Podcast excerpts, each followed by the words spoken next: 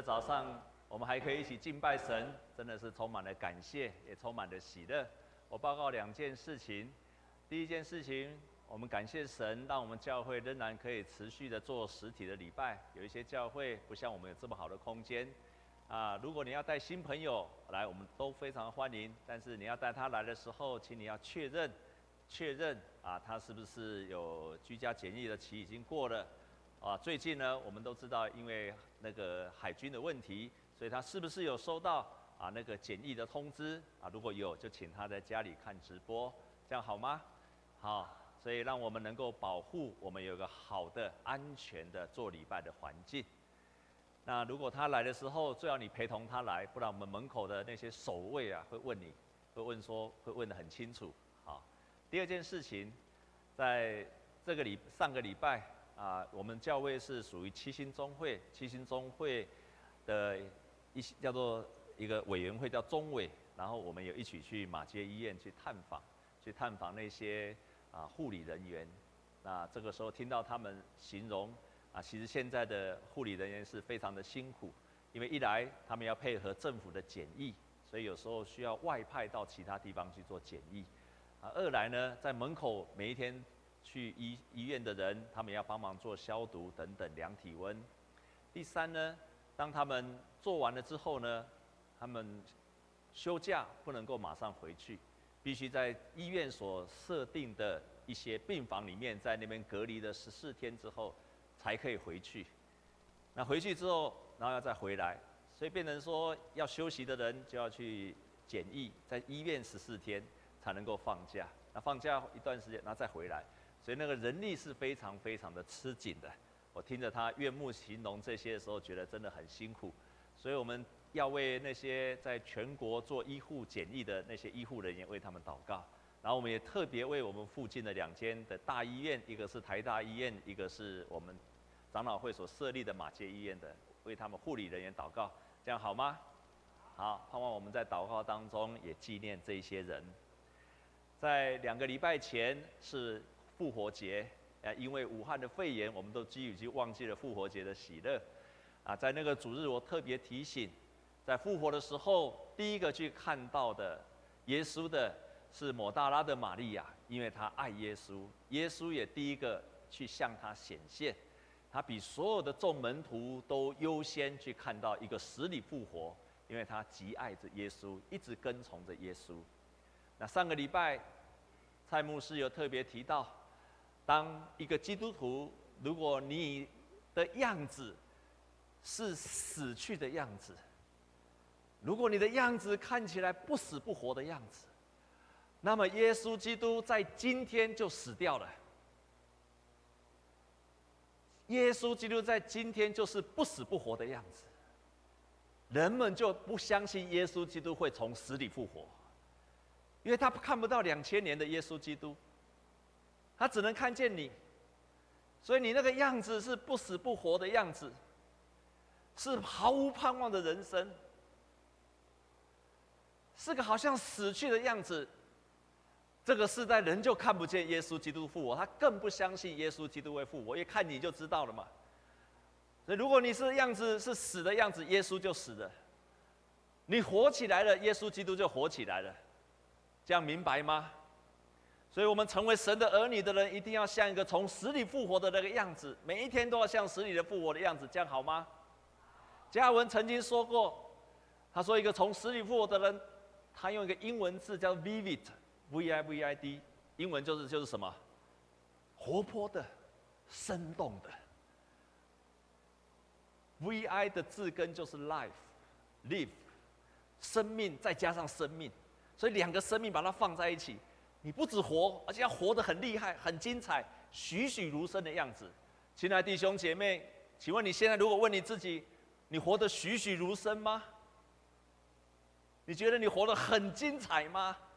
我活得超棒的吗？你觉得你是这样的人，请举手。啊，我的天哪！天哪！天哪！天哪！天哪！天哪！天哪！你一定要活得很精彩。这个才叫做是一个从死里复活的基督徒。好，愿今天的圣经帮助你重新活了起来。所以基督徒不要只有活着，要活泼的、栩栩如生的、充满活力的，这样好吗？啊，我们跟左右的人工跟他说：“你要再活一次。”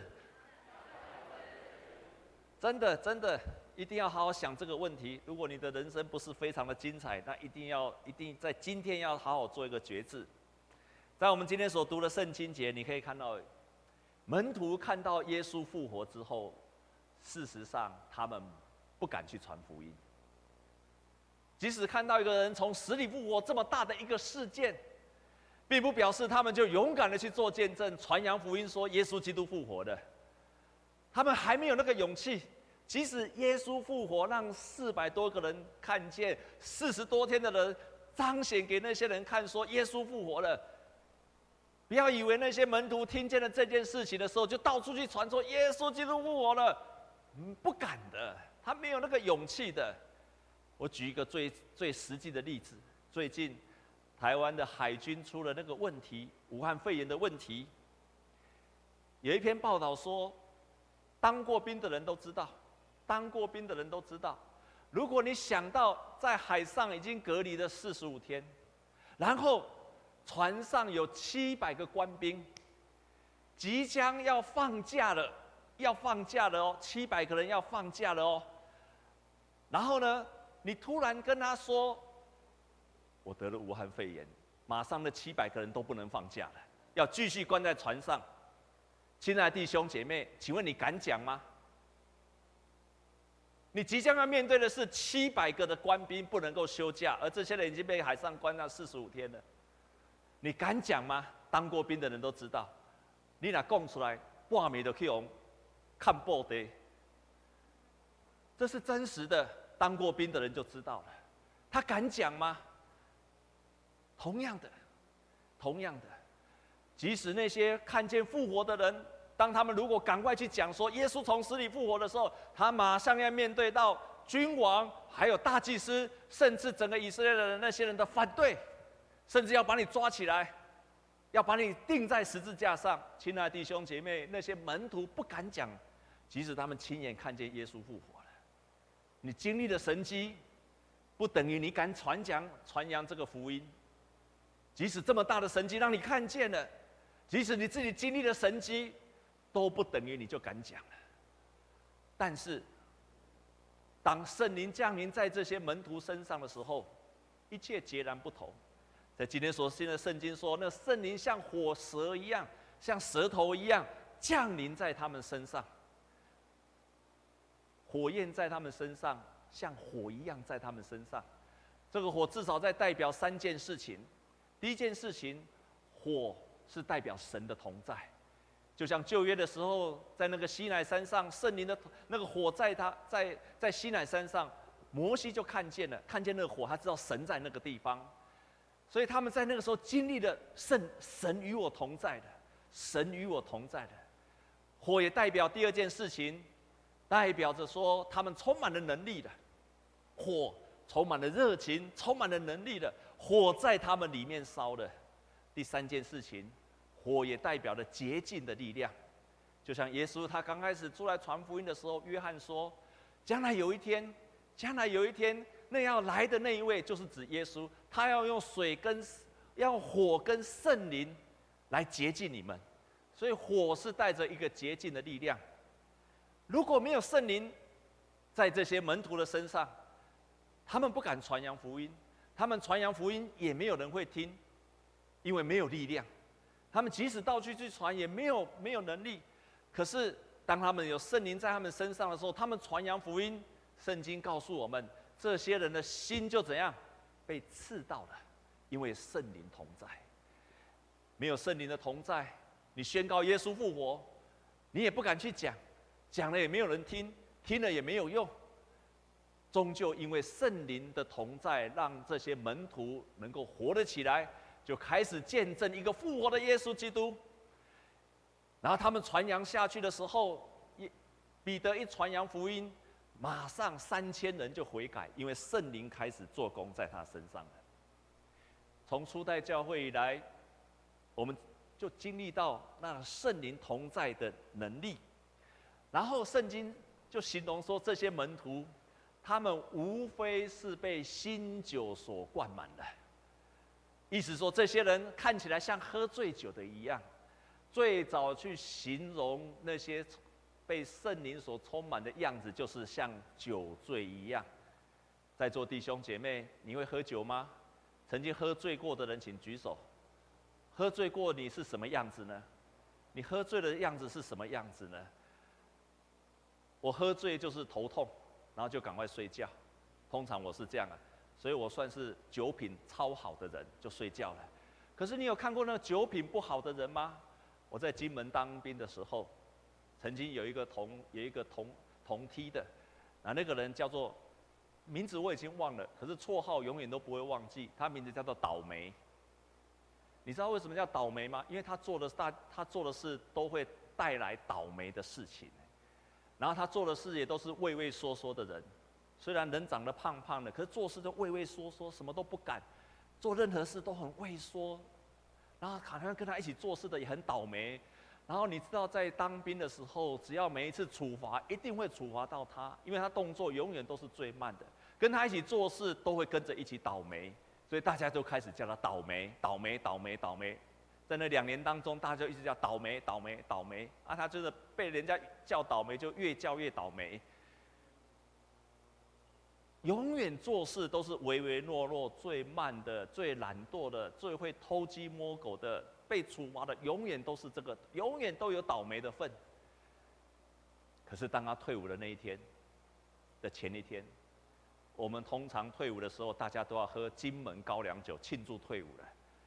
在喝高粱酒下去的时候，这个倒霉到那一天的晚上，突然站了起来，然后就比着对面一个阿兵哥说：“你给我站出来！”你那年那个时候为什么跟我说？你那个时候为什么骂我？哇，这个倒霉就在喝完酒下去的时候，突然好像被圣灵充满一样，什么话都敢讲了。什么话？当当，你出来，我们出来单挑。哇，这个倒霉已经不倒霉了。当那个酒灌下去的时候，一点都不倒霉。亲爱的弟兄姐妹，圣灵充满就是喝醉酒，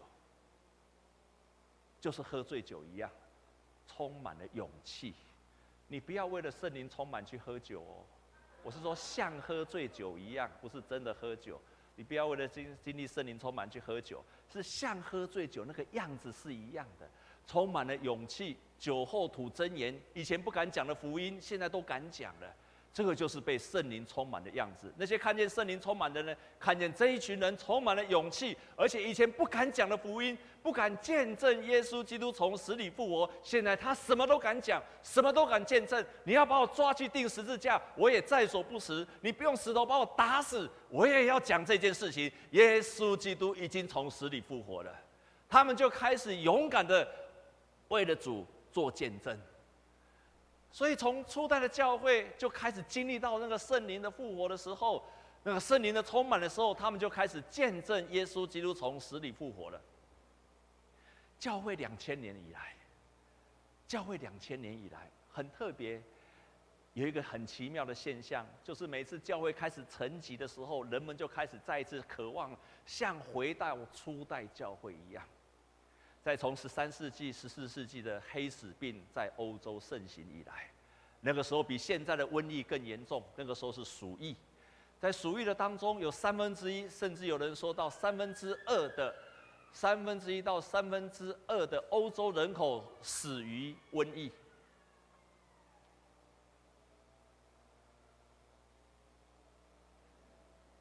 好，结果三分之一到三分之二的人就死于瘟疫。就在那个当下，亲爱的弟兄姐妹很特别，教会在复兴以前，通常都会有瘟疫，不是这样讲。瘟疫之后，教会都会面对到一个革新的挑战。所以，当在瘟遇到瘟疫的时候，教会也面对到一个极大的挑战，因为在那瘟疫黑死病来的时候，他们开始想想说，到底我所相信的信仰，能帮助我面对这个死亡的威胁吗？在旧教那个天主教那样的信仰，可以帮助我面对这个威胁吗？人们开始去反省，开始去反省信仰了。第二个，在那个反省的当中，人们开始去思想一个问题：那么我如何重新去找到那个信仰的力量？这个当中，于是开始了所谓的宗教改革，在一五一七年的时候，宗教改革有三个最主要的人物，就是马丁路德、约翰加尔文，还有一个鲜少被提到的，叫做慈运理。他们三个为什么会宗教改革？就是因为他们在原来的信仰里面，他们找不到那个信仰的活力，找不到那个信仰的活力，然后他们渴望再重新去找到一个信仰的活力。第一个，马丁路德，他原来也是一个中。中世纪的一个修士，他在一个修道院，他曾经在他的告白里面说：“如果论所有的修士，我是我的所有的修士当中最严格的要求自己，没有一个我身边没有一个人比我这么会遵守教会给我的要求。”可是他心里没有平安跟喜乐。亲爱的弟兄姐妹，如果你信了耶稣，进到了教会，却没有平安跟喜乐。那个是有问题。如果你信了耶稣很久一段的时间，没有平安跟喜乐，我必须很严肃的告诉你，那个是有问题的。如果你在中山教会没有经历到平安喜乐，有问题。所以，马丁路德他开始做更多的，他说：“我禁食，我祷告。”我做各样的认罪悔改，他没有得到任何的平安。但是当他这样追求的时候，一直到有一天，他打开了圣经，在罗马书有一句话说：“一人必因信得生。”突然之间，他醒了过来了。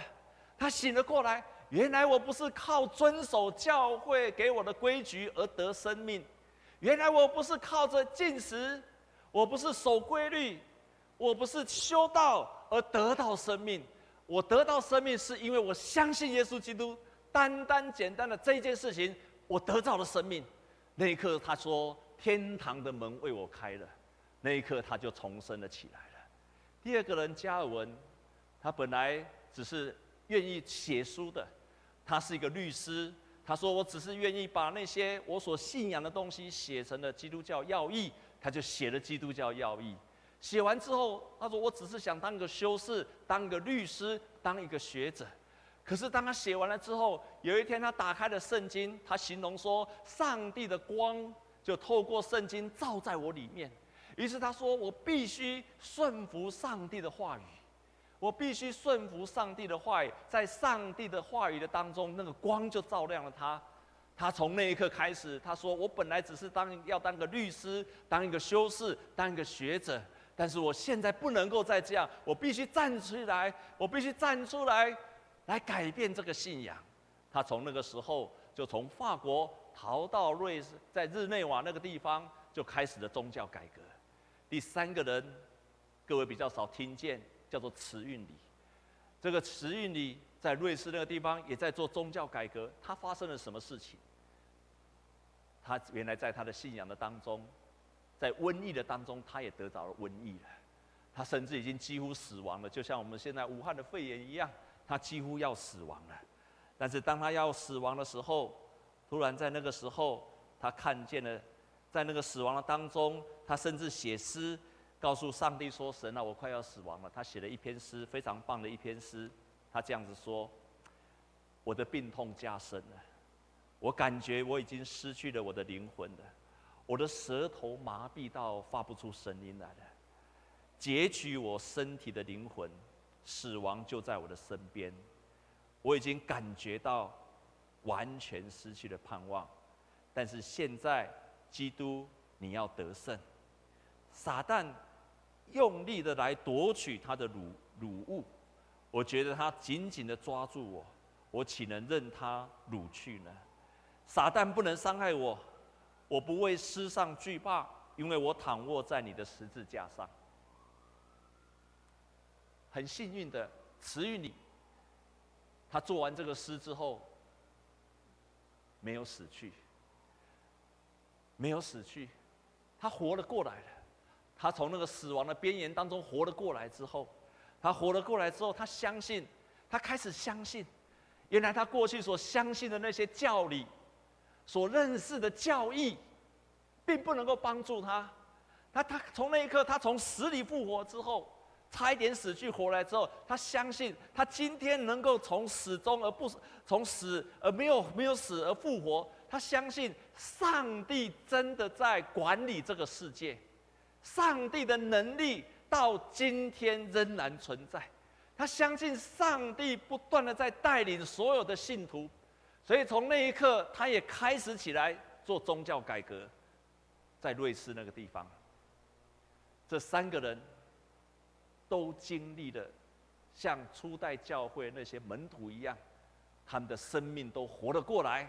于是他们就做了宗教改革，做了宗教改革的目的不是要回到圣经，而是重新要回到初代教会读完圣经带来的那个活力。所以，亲爱的弟兄姐妹，一个改革中的信徒，一个长老教的信徒，我们应该从圣经当中每一天每一天都不断的得到被喂养活了起来的那个样子，才叫做死里复活。那我们如何活出那个死里复活的见证呢？我有三个建议。第一个，我们应该要勇敢的传讲耶稣基督从死里复活的。如果耶稣基督没有从死里复活，我们的信仰就是一个骗局，就是一个骗人的信仰。我可以告诉你，耶稣基督没有从死里复活，大概圣经你也读不下去了。所以，你既然相信圣经，你就可以勇敢的宣告、传扬耶稣基督已经从死里复活了。别人相不相信是一回事，可是我们相信耶稣基督从死里复活，因为上帝让他活了起来了。他已经从死里复活了，我们可以勇敢的宣告了。我们教会永文主任大家都认识，他在教会很长一段的时间，从应该。很年轻的时候就在我们教会了。如果我记得没有错，他过去几乎很少传福音。啊，他是个很就在我们教会一直服侍。但是当他参加了门徒训练，他曾经见证说，他参加了门徒训练，然后参加了那个恢复营会之后，在那个当中他经历了圣灵。你知道他经历了圣灵门徒毕训练毕业之后。他现在每个礼拜做一件事情，把我们教会那个更新这个传单呐、啊，在我们后面的五间的大楼，他每一间都去放传单，还不止这样子，他常常要到户政事务所、到公家机关去办公，他就去跟以前就是去洽公来洽公去就回来了，现在他不是这样，他开始去洽公，就邀请那些洽公的小姐们、那些办事人员传福音给他们。邀请他们到教会，邀请他们到幸福小组，还不止这样子。有时候大家捷运上班的时候，旁边，然后就传福音给对方。一个人经历到圣灵之后，自然就会去宣告耶稣基督的福音，自然就会想要传福音。这个是第一个来见证你真的是一个有死里复活的见证的人。第二件事情，就是在我们最困难的事情上，我们都可以宣告。我们都有死里复活的盼望。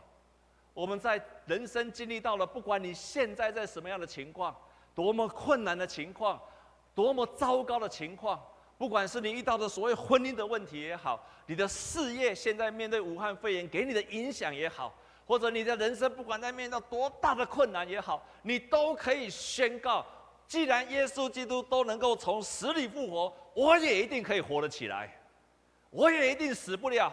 我一定可以再活起来，阿们吗？我们跟左右的人跟他说：“你要从死里复活起来，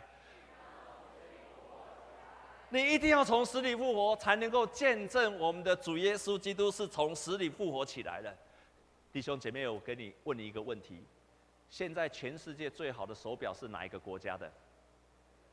瑞士。瑞士最好的表是叫什么表？什么表？劳力士表。啊据我所知，应该是劳力士表啊！在座各位，你有戴劳力士表，请举手。啊，我这个也不是劳力士表。听说劳力士表很贵，我不知道多少钱，但是很贵。而且，但是为什么很贵？因为它很好，很准。你知道劳力士表为什么会在瑞士吗？因为宗教改革。因为宗教改革。当约翰加尔文，他在法国宗教改革之后被追杀，被国王追杀，被逼迫，他就逃到瑞士去。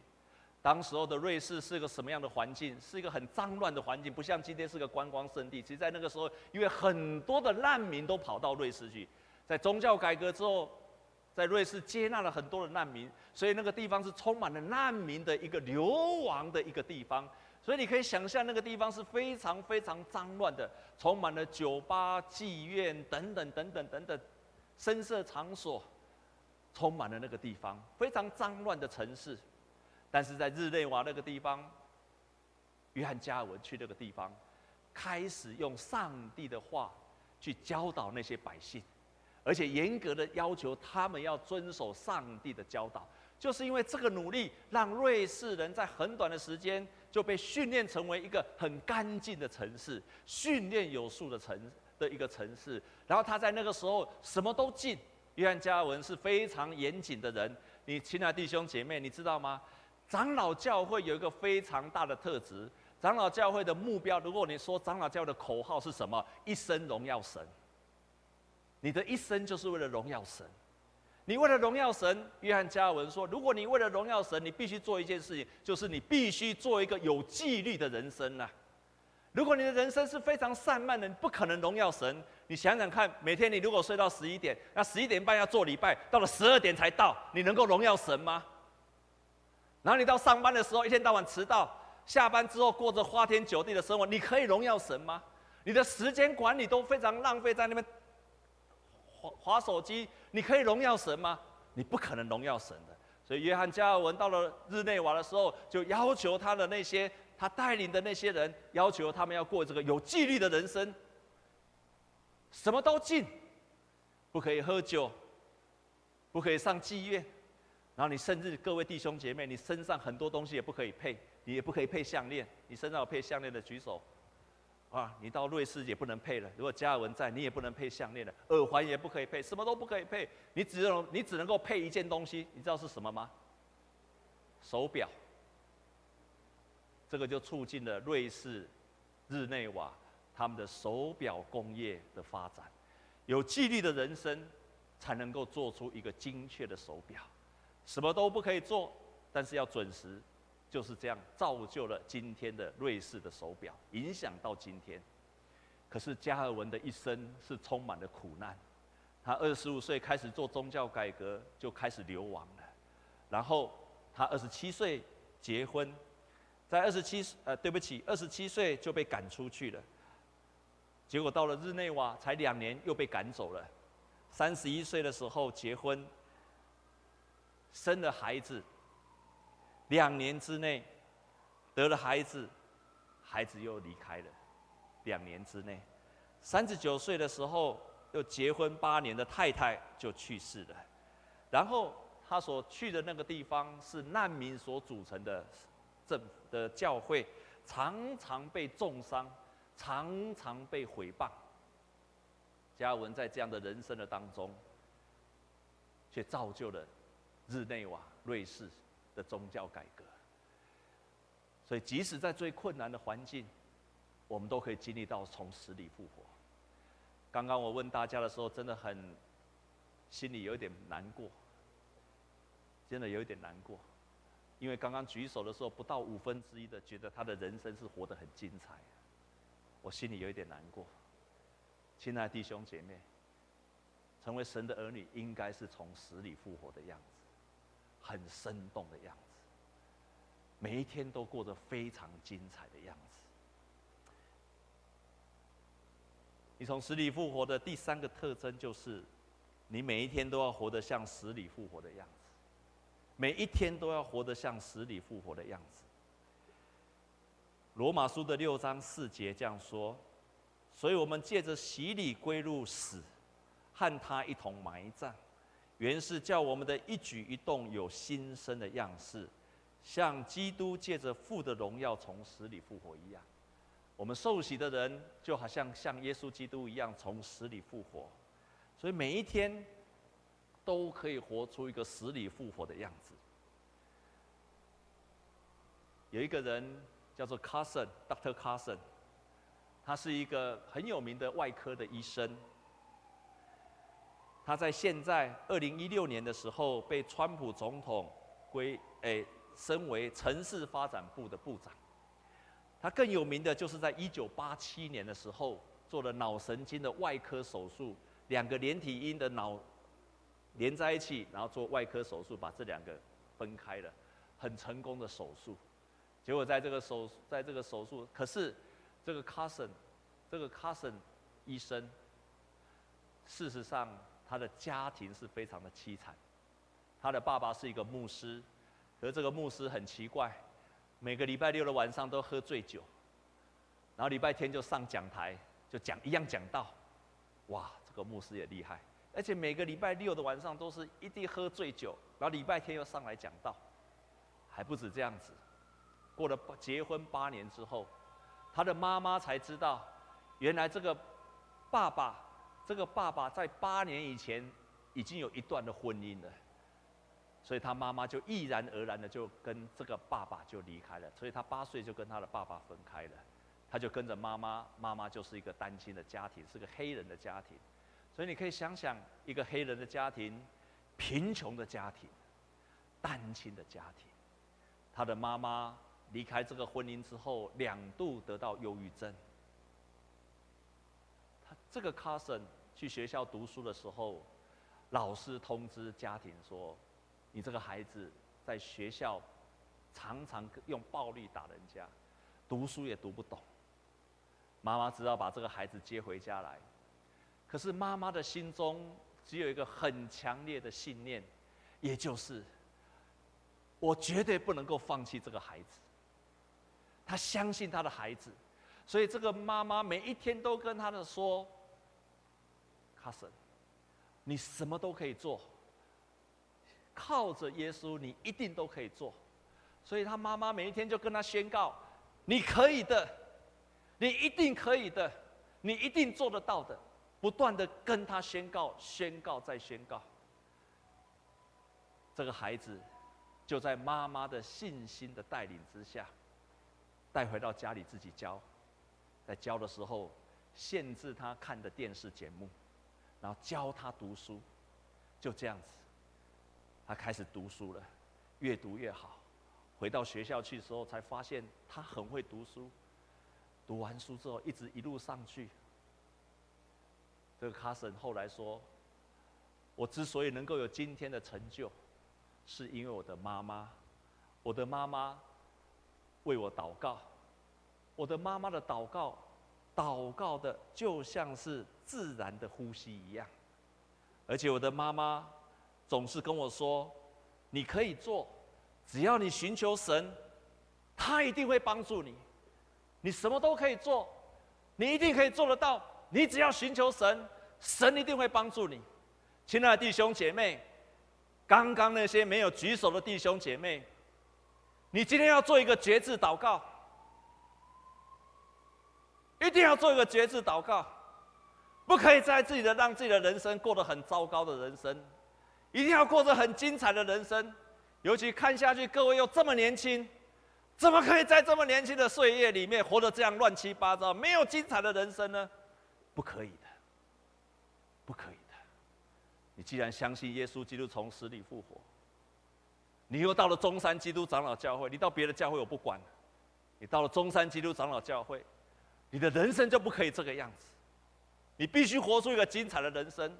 如果你还没有找到，那么你应该要在这个教会里面去寻求，你要迫切的祷告，求圣灵充满你，求圣灵帮助你，告诉你该如何做。你不可以一个礼拜过着一个礼拜，一天过着一天，直到你找到了生命的意义。直到你可以一生荣耀神的那个确信跟信心起来为止。这个卡森在那么坏的环境的当中都可以做得到的，你有比他更惨吗？他的妈妈不断的跟他说：“你一定做得到，你只要跟神求，你就做得到，请你就好好的跟神求吧，就好好的跟神求吧，就好好的跟神求吧。你不是靠着主日来跟。”不是靠着主日来喂养你的生命，你要让圣灵每一天在你的身上做工。我们难免会遇到困难的事情。如果你遇到困难的事，死三天就好了，容许自己死三天就好了，三天就要从死里复活，像耶稣一样。我们同心来祷告，主啊，帮助我们。我们既然蒙了救恩，又受了洗，我们岂可岂可忽略了神的救恩？我们岂可再浪费我们的生命？亲爱的主，愿你圣灵今天像火一样，就燃烧我们所有的弟兄姐妹，烧着他们的心。烧着他们的生命，直到他们能够为主你站起来，向初代的教会宣扬那个从死里复活的耶稣基督，直到他们每一天都像从死里复活了一样，不管他们在最困难的环境当中，他们都可以宣告：我相信的耶稣基督从死里复活起来，我也可以从死里复活起来。我们深信，让死里复活起来的全能的神。